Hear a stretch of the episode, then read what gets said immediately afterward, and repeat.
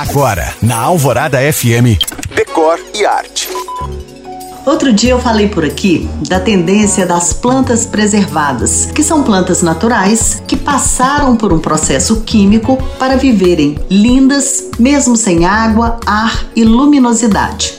Apesar de eu continuar preferindo as flores frescas, sempre, muito embora eu saiba que elas, principalmente na modalidade flores cortadas, não são mais bem vistas pelos amantes da natureza, eu não posso deixar de listar as vantagens de você ter um jardim preservado. São elas: bom custo-benefício, manutenção anual, execução sob medida para o seu ambiente. Elas enfeitam o espaço, melhoram a acústica, não atraem insetos, dispensam podas e regas, resistem ao ar condicionado e duram anos. Se você chegou agora, pode ouvir este podcast novamente no site da rádio. Para mais Papo Decor, me siga no Instagram em you.cam.find. Eu sou Janina Esther para o Decor e Arte.